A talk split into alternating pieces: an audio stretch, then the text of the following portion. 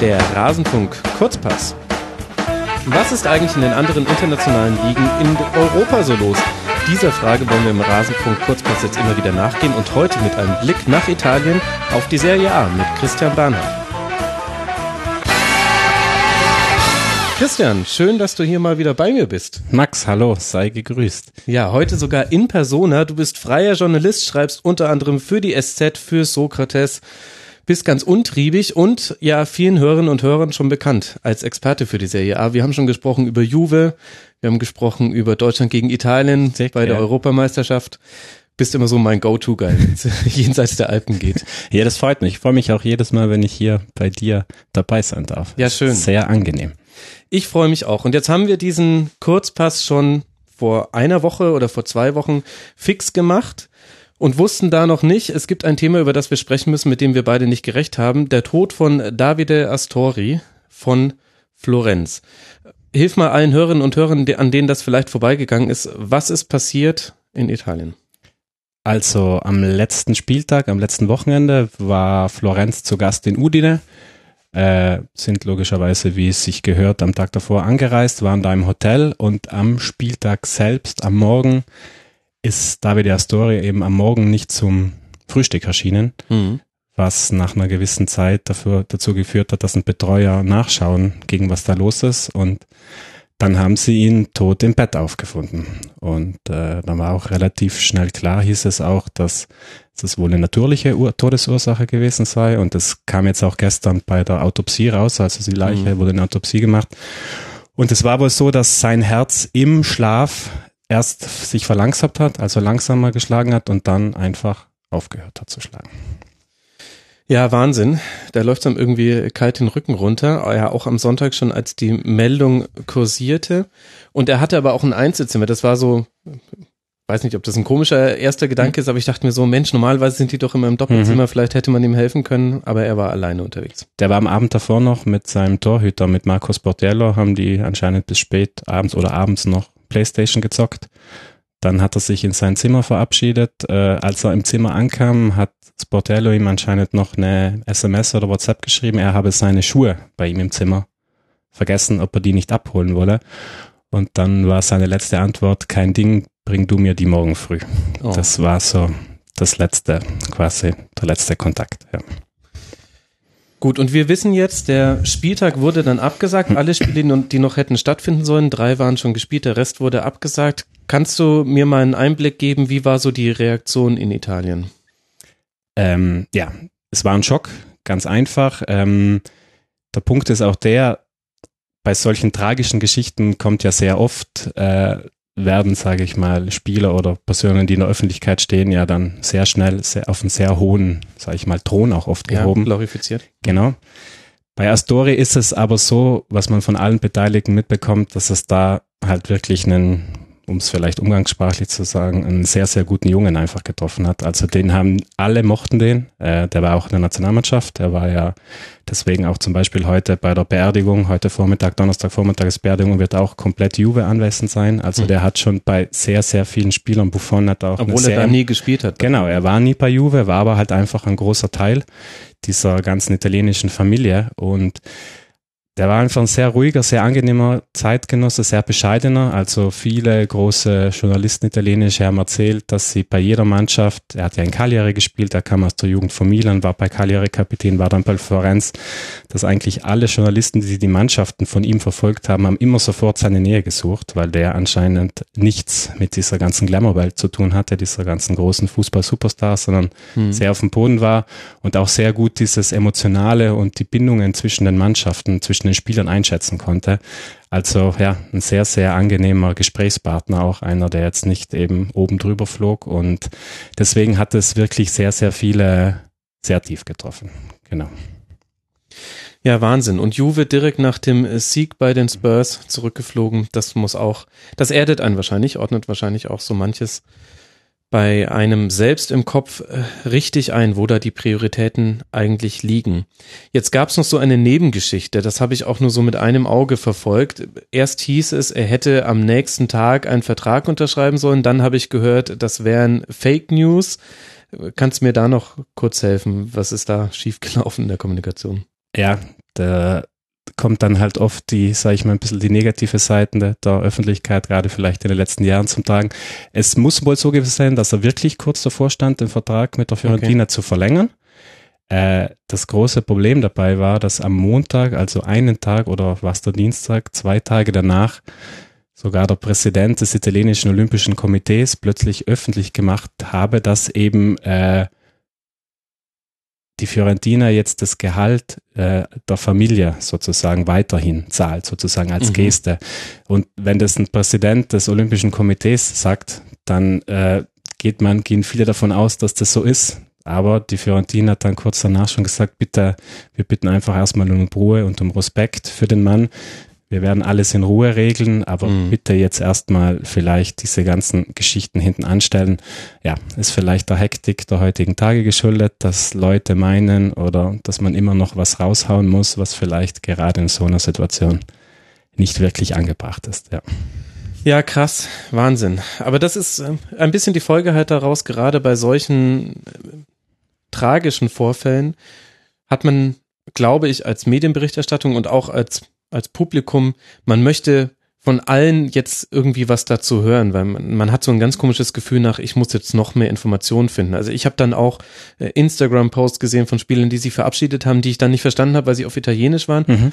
Und ich war ganz kurz davor, das in den Google Translator zu schmeißen. Und dann dachte ich mir, nee, komm, eigentlich ist es doch jetzt nicht für dich gemacht, dass jetzt irgend so ein Journalist aus Deutschland jetzt hier, wenn es ganz, ganz wichtig war, inhaltlich, mhm. dann wird's mir nochmal über den Weg laufen mhm. und dann, dann habe ich das Thema auch so ein bisschen weggeschoben, weil das ist, ja, und daher kommt halt dann wahrscheinlich auch das, dass halt dann wird halt auch der Präsident vom Olympischen Komitee gefragt und haben Sie noch was zu sagen und ja.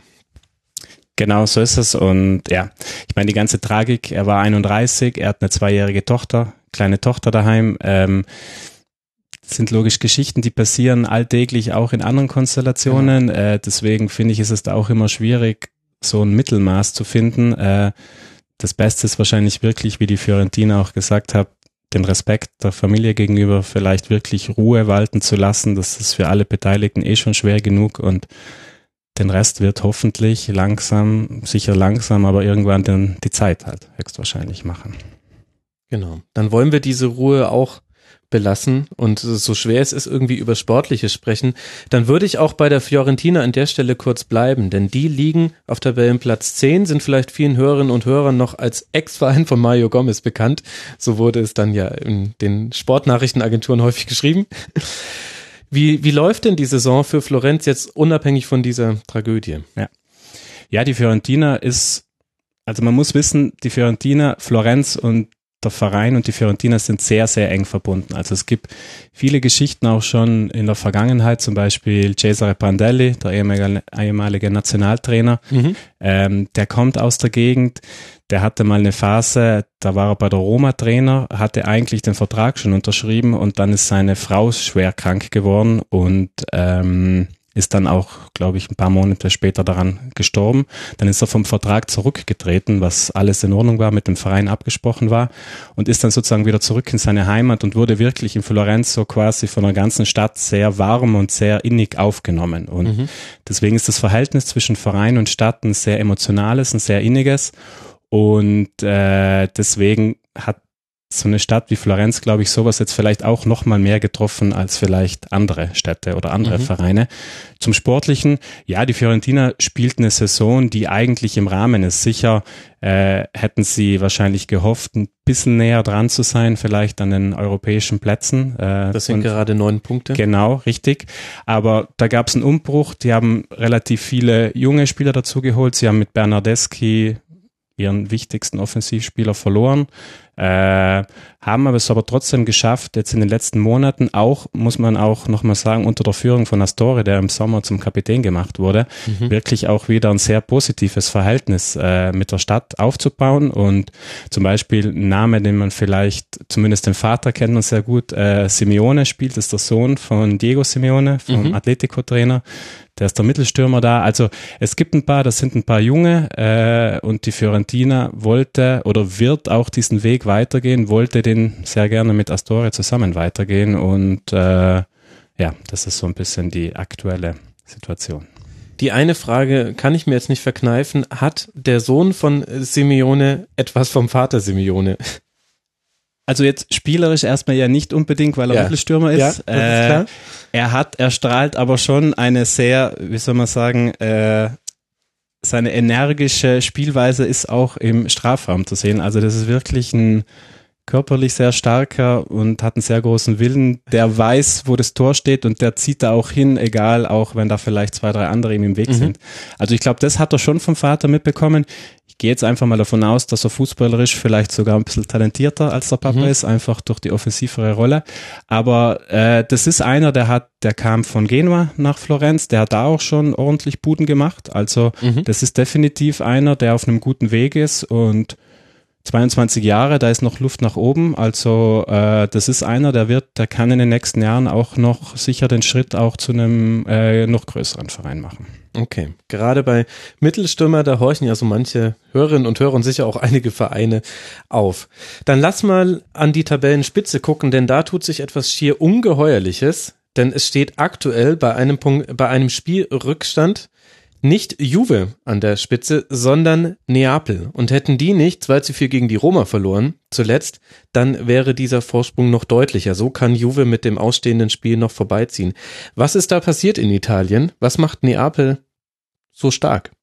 Ja, also passiert ist jetzt erstmal nicht so, dass Neapel einfach plötzlich, hallo, hier sind wir, auf die Bühne sprang. Das hat sich ja die letzten Jahre schon abgezeichnet. Also Napoli war letzte Saison schon bis ein paar Spieltage vor Schluss dran, Mhm. quasi zusammen mit der Roma an Juve und ist jetzt einfach konsequent diesen Weg unter Maurizio Sarri, unter dem Trainer, da werden wir sicher auch noch kurz drüber sprechen, konsequent weitergegangen. Die haben letztes Jahr im Sommer keinen einzigen Leistungsträger abgegeben, haben wirklich auch Wie schaffen die das?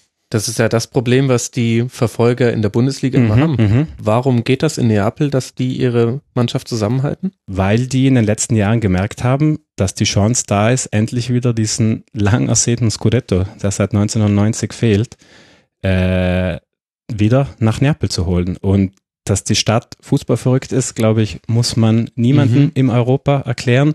Mit Aurelio de Laurentiis ist auch ein Präsident da, ein sehr ein Filmmogul, sage ich mal, der auch das nötige Kleingeld hat. Und Mhm.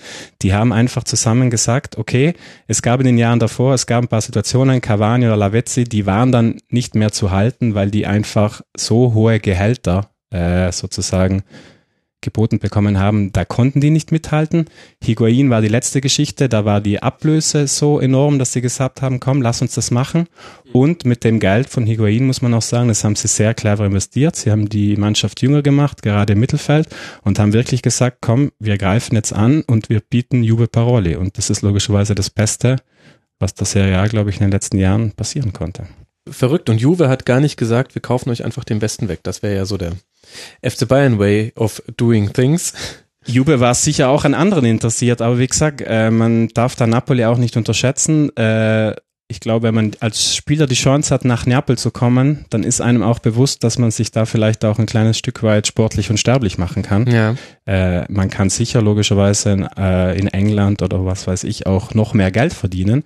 Aber erstens zahlen die auch nicht schlecht und zweitens ist da einfach diese Gruppe um Hamschick, um äh, Insigne jetzt, äh, ja, wie gesagt, um Reina hinten drin, da hat sich einfach ein Kern gebildet und der greift jetzt ganz offen nach diesem Riesending und ich möchte nicht wissen, was los ist, wenn die den Scudetto gewinnen. Also ich Mhm. weiß nicht, was die mit der Stadt machen. Also ich glaube, das wäre wirklich eine der schönsten Geschichten, die sich Fußball Europa, also von der emotionalen Mhm. Sichtweise her, glaube ich, vorstellen könnte. Ja, wahrscheinlich wären die Zustände ähnlich wie in Philly nach Gewinn des Super Bowls. Jetzt hast du schon ein paar Stützen genannt und wir haben ja Napoli jetzt gerade erst gesehen gegen Raber Leipzig in der Europa League, wo man aus deutscher Perspektive diesen Wettbewerb recht leichtfertig aufgegeben hat. Wird das kritisch gesehen in Italien oder ist man sich da komplett einig, dass man sagt, nee, volle Power auf den Scudetto, weil das ist eben die Möglichkeit seit 1999 zum ersten Mal wieder diesen Titel zu holen.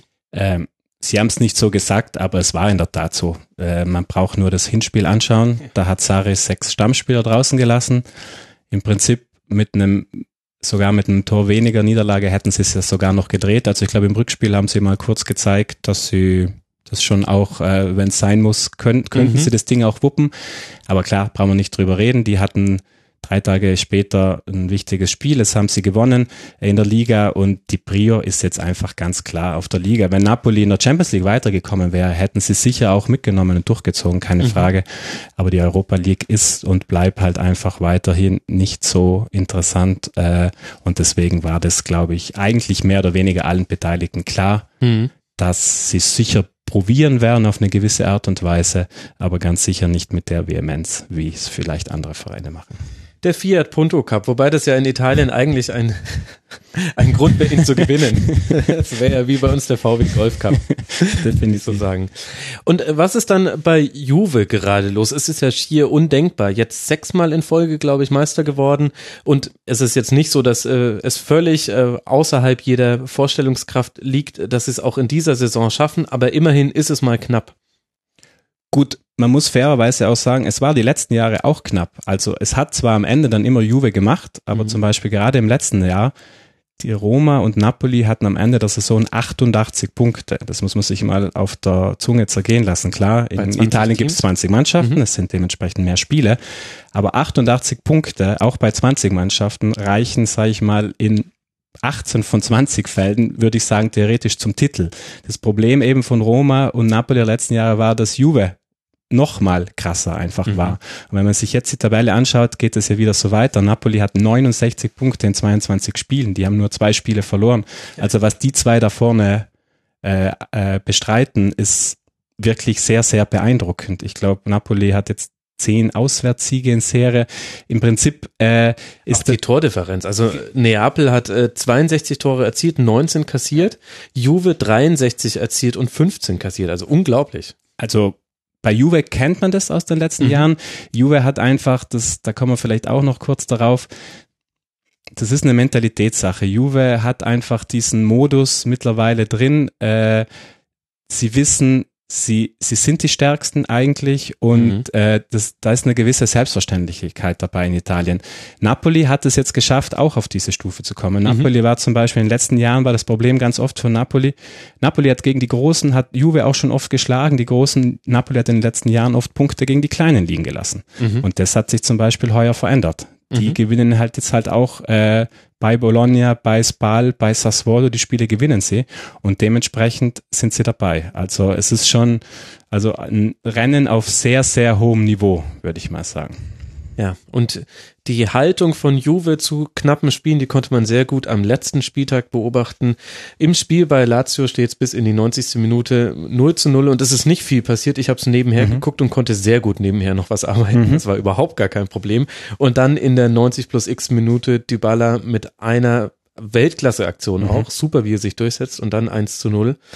Ja, und dann gewinnt man so ein Spiel 1 zu 0 und hat vorher die beiden Spiele auch schon nur mit 1 zu 0 gewonnen. Ja. Also sie holen halt genau die Ergebnisse, die sie brauchen. Und das ist so ein Punkt zum Beispiel, das war jetzt auch, dieser Spieltag wird wahrscheinlich auch ein bisschen in Erinnerung bleiben.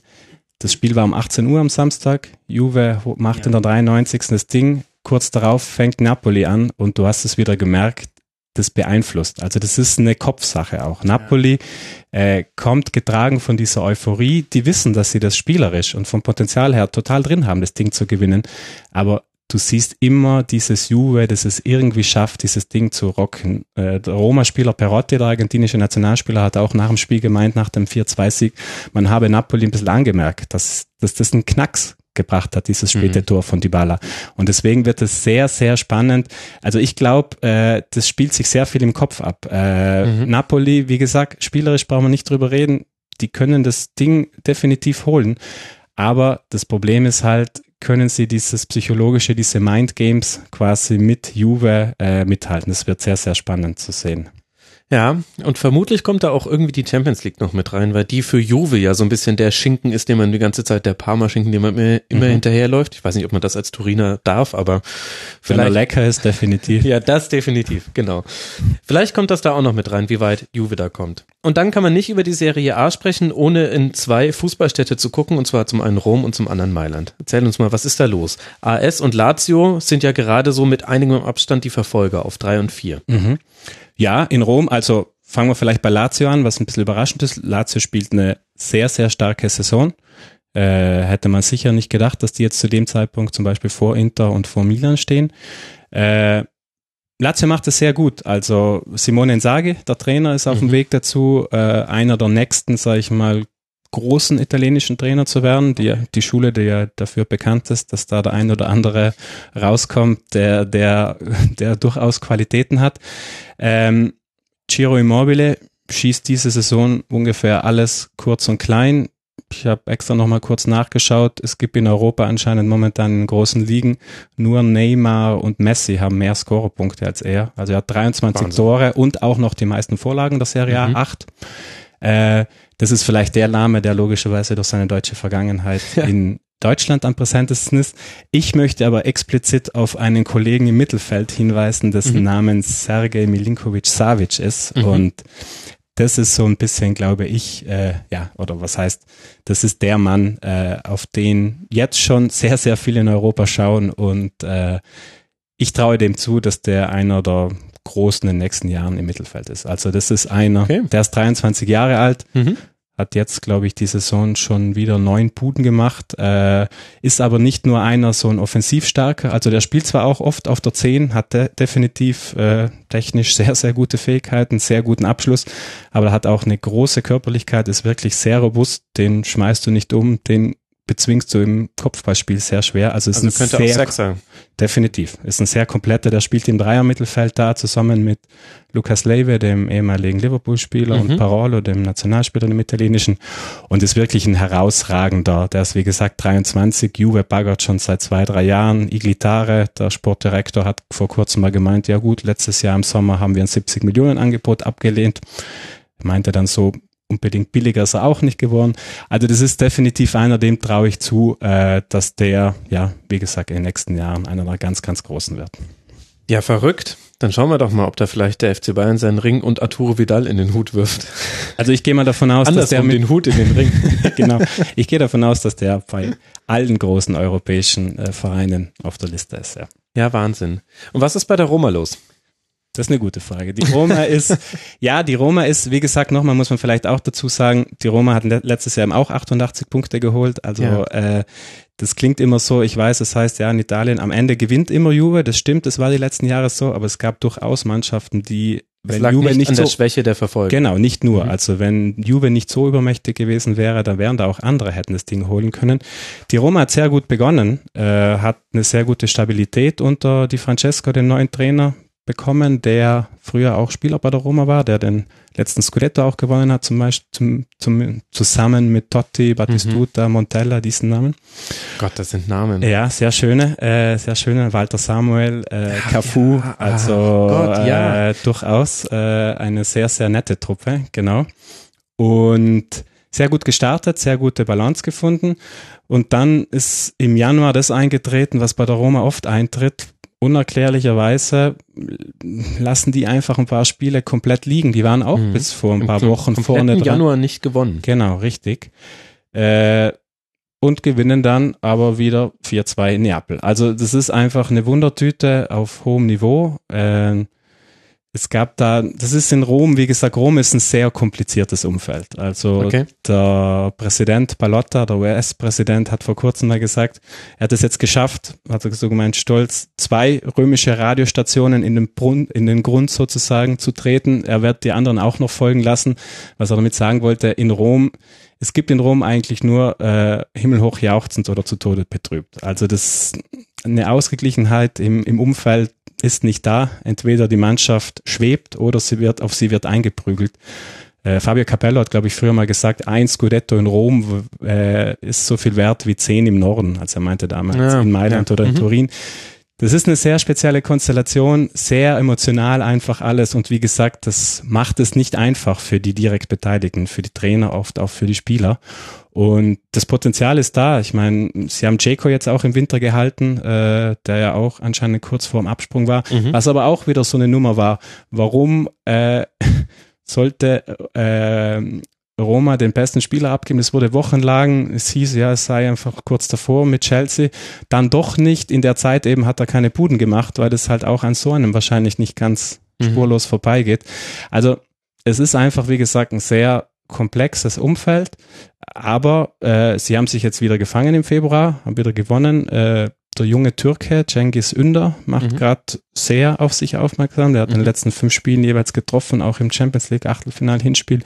Da sind ein paar gute im Tor. Allison, ein brasilianischer Nationalkeeper, der eine überragende Saison spielt, äh, der wirklich, ja, ganz große Klasse da hinten reingebracht hat auch. Und dazu Nainggolan, der Rossi, Strothmann, das sind Leute, das ist großes Potenzial. Mhm. Wie gesagt, das Problem bei der Roma ist einfach die Konstanz auf höchstem Niveau. Ja. Muss man dazu sagen. Und dann haben wir die beiden Mailänder Vereine, Inter gerade auf Platz 5, aber da ist es noch sehr eng beieinander, also um die Champions League Plätze noch voll in der Verlösung. Deutlicher dahinter dann schon Milan, die haben sieben Punkte Rückstand auf, naja, ich würde sagen, dem Bereich, wo es dann interessant wird, nämlich dann auch Kampf um die Champions League Plätze. Ja, fangen wir vielleicht mit Milan an. Milan war bis vor ein paar Wochen, ja, kann man glaube ich nicht anders sagen, mit den Voraussetzungen, mit denen, was sie im Sommer gemacht haben, eine Katastrophe. Dann kam Gattuso, wurde von sehr vielen belächelt, äh, also als Trainer, muss richtig, man dazu sagen. Genau. und vielleicht auch nicht ihm face-to-face -face gegenüber, aber zumindest in Öffentlichkeit. Aber Gattuso hat es jetzt in den letzten Wochen geschafft, das Schiff wieder klar auf Kurs zu bekommen. Ja. Äh, die sind jetzt, glaube ich, seit 13 Spielen ungeschlagen, hm. sind auch wieder wirklich, sind daran gerobbt. Also bis vor ein paar Wochen war unvorstellbar, das dass das Name Champions League überhaupt nochmal ausgesprochen wird. Ich sage mal so, wenn sie das nach, also das Derby, das noch ausständig ist, gewinnen, dann sind die da auch mitten im Spiel. Und äh, ja, das hängt viel mit dem Namen Gattuso zusammen. Also war der denn vorher schon als Trainer in irgendeiner anderen Funktion aufgefallen? Oder? Das ist eben der Punkt. Nein, er war als Trainer hat er, um es nett zu formulieren, nicht wirklich große Erfolge. Er hatte eine Zeit in Griechenland, er hatte mhm. eine Zeit in kleinen Vereinen in Italien. Deswegen meinte ich eben auch, wurde ein bisschen belächelt, äh, weil es hieß, okay, Gennaro Gattuso, ja, äh, der Mann, der kann halt auch als Trainer vielleicht äh, nur laut sein oder über die Emotionen kommen. Das hing ihm an, mhm. äh, deswegen waren auch viele skeptisch. Aber äh, erstens, das eine ist, der hat wirklich wieder, das hat er auch am ersten Tag klar gesagt, so Jungs, ich werde den Jungs klar machen, dass die hier beim AC Milan sind. Und das war genau dieses Gefühl, das auch die Fans in den letzten Jahren einfach komplett vermisst haben. Es gab in den letzten Jahren, da waren durchaus Spieler dabei, die können Fußball spielen. Aber man hat einfach, dieser alte Milan-Geist war einfach nicht mehr da. Diese alten Größen waren alle langsam verschwunden. Und Gattuso hat es wirklich geschafft und, muss man auch sagen, hat auch äh, jetzt fußballerisch in den letzten Wochen äh, wirklich, die Mannschaft kommt einfach über das Selbstvertrauen. Bonucci ist das beste Beispiel. Er war am Anfang wie ein verlorener Vogel, lief er da rum äh, und jetzt wieder unter Gattuso ist es wieder ungefähr der Bonucci, den man von Juve und aus der Nationalmannschaft kennt. Er sagt auch, er schwärmt von, äh, von Gattuso, sagt, mhm. er kennt kaum einen Trainer, der so viel Emotion, Leidenschaft hatte. Dazu sollte man vielleicht sagen, dass Bonucci sehr lange unter Conte gespielt hat. Also das ist jetzt ja. schon, das sind schon Komplimente, ja, die man absolut. mitnehmen darf. Ancelotti ist so ein bisschen der Mentor von Gattuso, mhm. äh, hat ihm immer auch davor schon ein bisschen zur Seite gestanden. Ist auch sehr beeindruckt, wie er das macht. Und was Milan sehr gut jetzt in den letzten Wochen gelungen ist, ist einfach, sie haben wieder diesen italienischen Kern implementiert. Also es sind sehr viele junge Spieler. Wenn man anfängt, Donnarumma, klar im Tor kennt man die, fast die komplette Abwehr. Romagnoli neben Bonucci, Calabria, ein 21er Außenverteidiger, der das sehr gut macht. Bonaventura im Mittelfeld, ein kreativer Mann. Vorne drin jetzt Cutrone, der neue junge äh, Stürmer, der knipst und knipst. Also das Ambiente zwischen Verein und Fans, das in den letzten Jahren sehr, sehr angeschlagen war, ist mhm. jetzt wieder zumindest in den letzten Wochen sehr eng aneinander gerückt. Okay.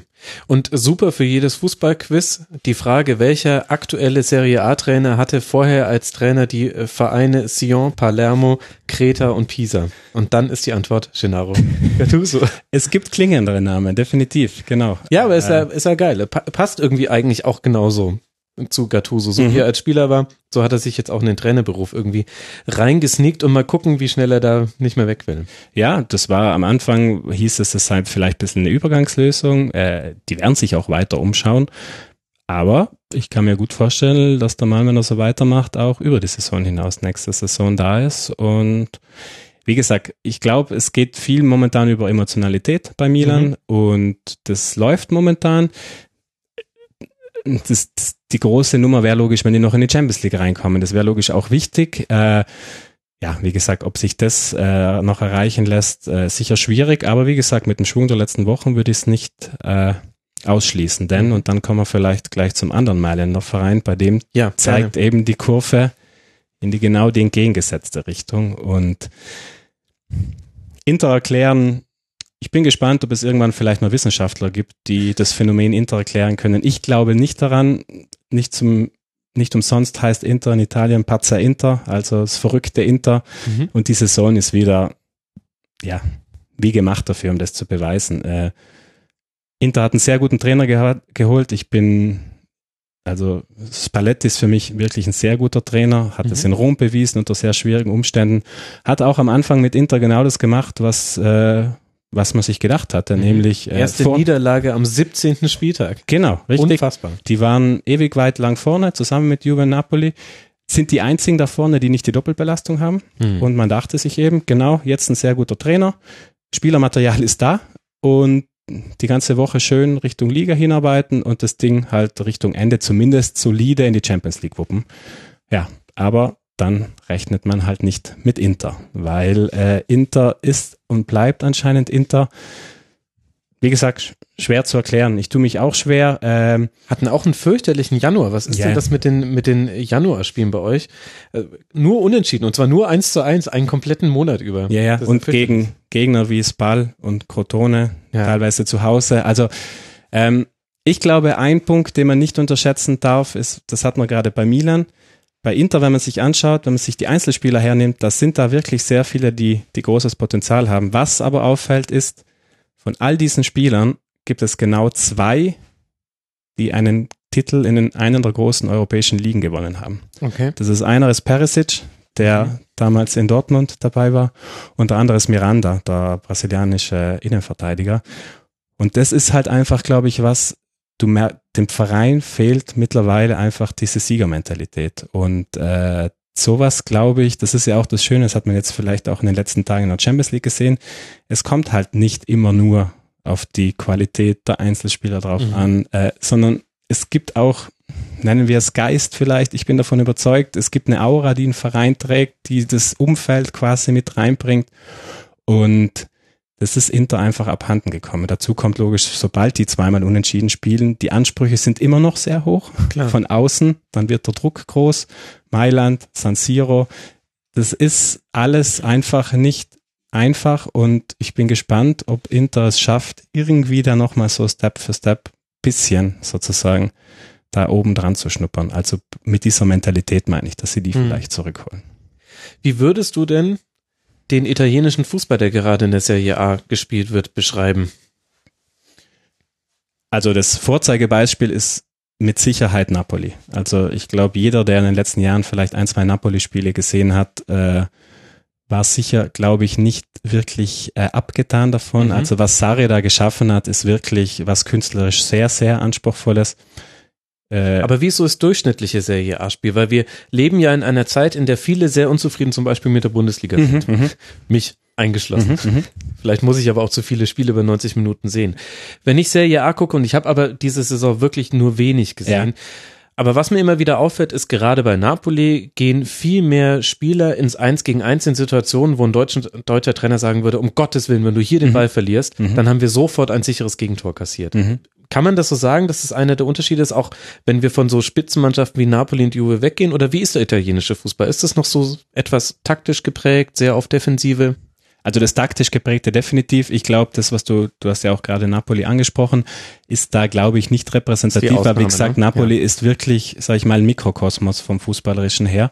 Ähm, es ist immer noch sehr, sehr taktisch, was auch, glaube ich, aber vielen Spielern zum Beispiel zugutekommt, die dann aus Italien quasi vielleicht dann nach England oder nach Spanien irgendwo noch weitergehen, weil die sehr oft im Nachhinein auch sagen, sie haben sehr viel mitgenommen aus Mhm. ihrer Zeit. Das ist mit Sicherheit nicht immer sehr wunderschön oder anschaulich, aber ähm, ich sage mal so, italienische kleine Mannschaften selbst und in diesem Jahr gibt es einige davon mit Benevento, mit Crotone, mit Spal. Ja, es gibt Spiele, wo die auch mal hergeschossen werden äh, Mhm. von den Großen, aber diese Spiele sind viel, viel seltener als jetzt zum Beispiel in Spanien. Also die Kleinen kommen dann halt doch auch über die Organisation, können das defensiv relativ stabil halten und äh, wir haben es ja vorhin schon angesprochen, ja, Napoli und Juve äh, sind vorne, also auch offensiv beeindruckend in der Liga, aber man braucht sich nur wieder anschauen, die haben auch nur 19 und 15 Gegentore. Also es kommt schon auch, die Defensive ist sehr präsent, wobei es ganz sicher nicht mehr so ist wie vielleicht noch vor einigen Jahren, wo es hieß, ja gut, italienische Mannschaft steht hinten drin und schaut, was passiert. Da hat sich, wie gesagt, in der spielerischen Kultur, gerade in Sarg ist auch einer, der sehr ansehnlich spielen lässt. Unter Gattuso jetzt eben auch, hat auch Milan da definitiv einen Schritt nach vorne gemacht. Atalanta ist vielleicht ein gutes Beispiel, mhm. hat man vielleicht gegen Dortmund gesehen. Ja. Das ist eine mutige Mannschaft, das ist eine Mannschaft, die Fußball spielen will und auch Fußball spielt und das Ganze ein bisschen verknüpft mit einer gewissen körperlichen Aggressivität und auch mit einfach einer guten taktischen Grundschulung. Und äh, da hat sich in den letzten Jahren äh, definitiv in Italien äh, was getan, würde ich sagen. Okay. Wir können jetzt leider nicht über jeden Verein sprechen und in der ersten Folge über die Serie A, es wird ja noch weitere irgendwann geben, da haben wir uns jetzt halt auch auf die Spitzenclubs beschränkt, aber was sind denn so, gibt es noch eine Mannschaft oder vielleicht auch mehr Mannschaften, wo du sagen würdest, die sollte man sich mal angucken. Die sind auch vielleicht eine Überraschung jetzt jenseits von den üblichen Verdächtigen, über die wir gerade gesprochen haben. Mhm.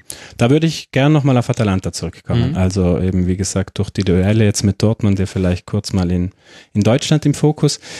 Das liegt auch viel an einem Trainer. Da ist Gasperini, das ist ein Name, der sicher im Ausland auch nicht weiß Gott wie groß ist, aber das ist so ein Beispiel für einen italienischen Trainer, der einfach, der hatte auch mal kurzzeitig seine Chance bei Inter. Mhm. Ja, äh, ich sage mal so. Lief nicht so? Ja, äh, aber ich würde zu seinen äh, Gunsten sagen, das wäre auch mit anderen nicht viel besser gelaufen, weil halt einfach, das war damals noch diese sehr turbulente, sehr kurze Zeit post Mourinho, wo einfach. Ach, ja, ja. Äh, stimmt, ja. stimmt, ich erinnere mich, ja. Mhm. Genau.